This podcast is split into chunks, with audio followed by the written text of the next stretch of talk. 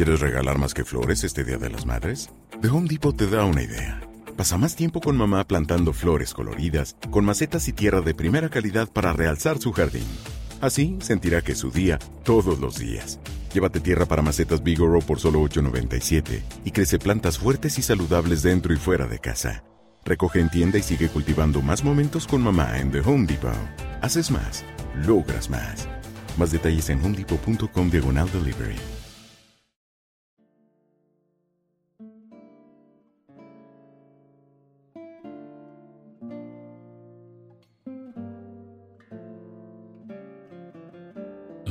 Y Pietro Crespi, en efecto, habían profundizado en la amistad, amparados por la confianza de Úrsula, que esta vez no creyó necesario vigilar las visitas.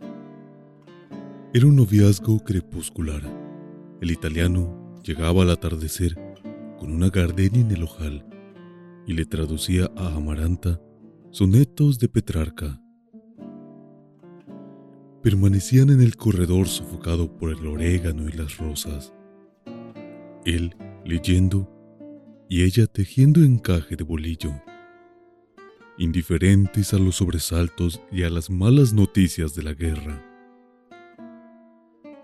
Hasta que los mosquitos los obligaban a refugiarse en la sala. La sensibilidad de Amaranta, su discreta pero envolvente ternura, habían ido urdiendo en torno al novio una telaraña invisible que él tenía que apartar materialmente con sus dedos pálidos y sin anillos para abandonar la casa a las 8. Habían hecho un precioso álbum con las tarjetas postales que Pietro Crespi recibía de Italia. Eran imágenes de enamorados en parques solitarios, con viñetas de corazones flechados y cintas doradas sostenidas por palomas. Yo conozco este parque en Florencia, decía Pietro Crespi, repasando las postales. Uno extiende la mano y los pájaros bajan a comer. A veces, ante una acuarela de Venecia, la nostalgia transformaba en tibios aromas de flores en olor de fango y mariscos podridos de los canales. Amaranta suspiraba, reía soñaba con una segunda patria de hombres y mujeres hermosos que hablaban en lengua de niños, con ciudades antiguas de cuya grandeza pasada solo quedaban los gatos entre los escombros. Después de atravesar el océano en su búsqueda, después de haberlo confundido con la pasión en los manoseos vehementes de Rebeca, Pietro Crespi había encontrado el amor. La dicha trajo consigo la prosperidad.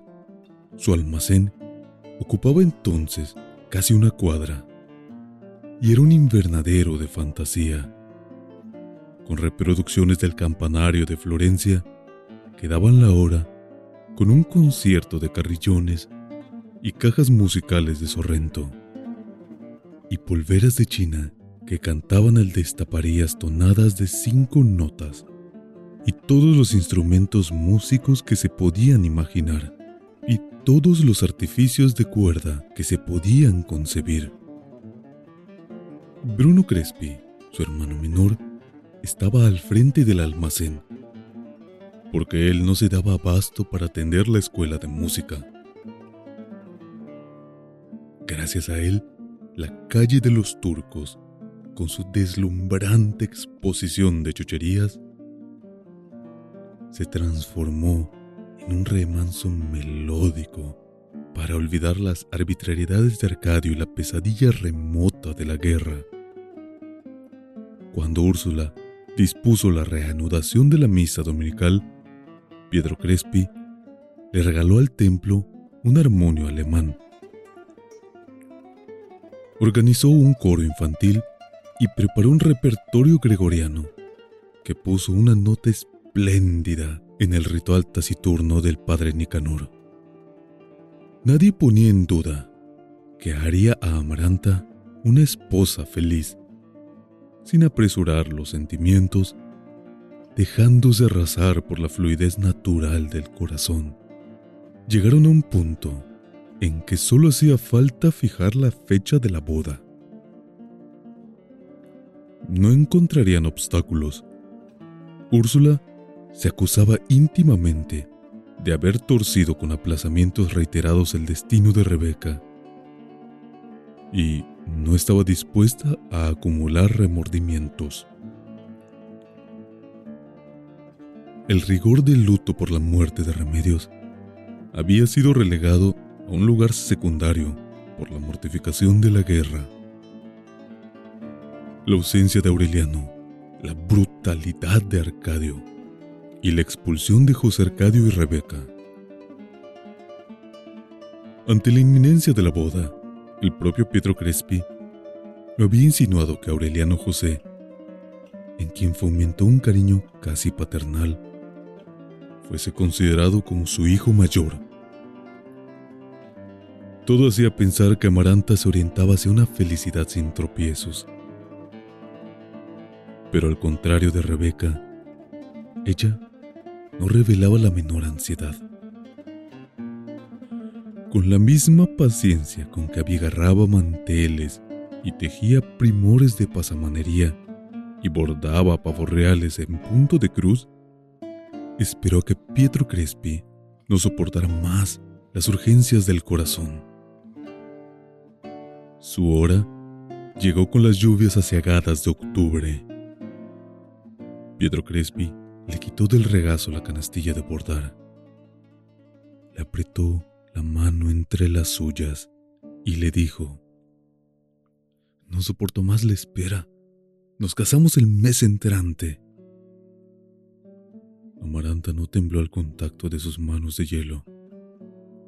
Retiró la suya con un animalito escurridizo y volvió a su labor. Amaranta le dijo, Seas ingenuo, Crespi. Ni muerta me casaré contigo. Pietro Crespi perdió el dominio de sí mismo. Lloró sin pudor, casi rompiéndose los dedos de desesperación, pero no logró quebrantarla. Amaranta le volvió a decir, No pierdas el tiempo. Si en verdad me quieres tanto, no vuelvas a pisar esta casa. Úrsula creyó enloquecer de vergüenza. Pietro Crespi agotó los recursos de la súplica. Llegó a increíbles extremos de humillación. Lloró toda la tarde en el regazo de Úrsula, que hubiera vendido el alma por consolarlo. En noches de lluvia, se le vio merodear por la casa con un paraguas de seda y tratando de sorprender una luz en el dormitorio de Amaranta. Nunca estuvo mejor vestido que en esa época su augusta cabeza de emperador atormentado adquirió un extraño aire de grandeza. Importunó a las amigas de Amaranta, las que iban a abordar al corredor, para que trataran de persuadirla. Descuidó los negocios, pasaba el día en la trastienda, escribiendo esquelas desatinadas que hacía llegar a Amaranda con membranas de pétalos y mariposas disecadas y que ella devolvía sin abrir. Se encerraba horas y horas a tocar la cítara. Una noche cantó. Macondo despertó en una especie de estupor, angelizado por una cítara que no merecía ser de este mundo.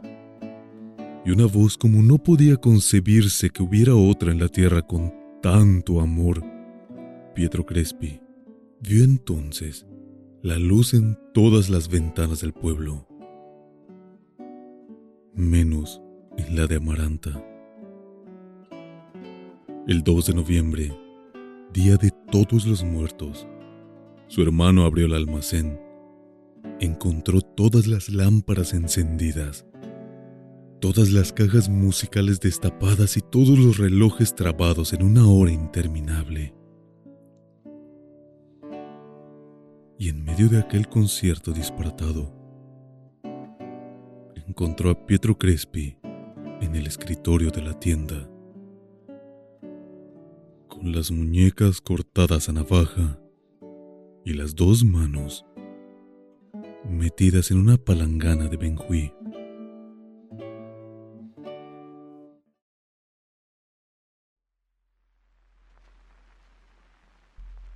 Hola, soy Lalo.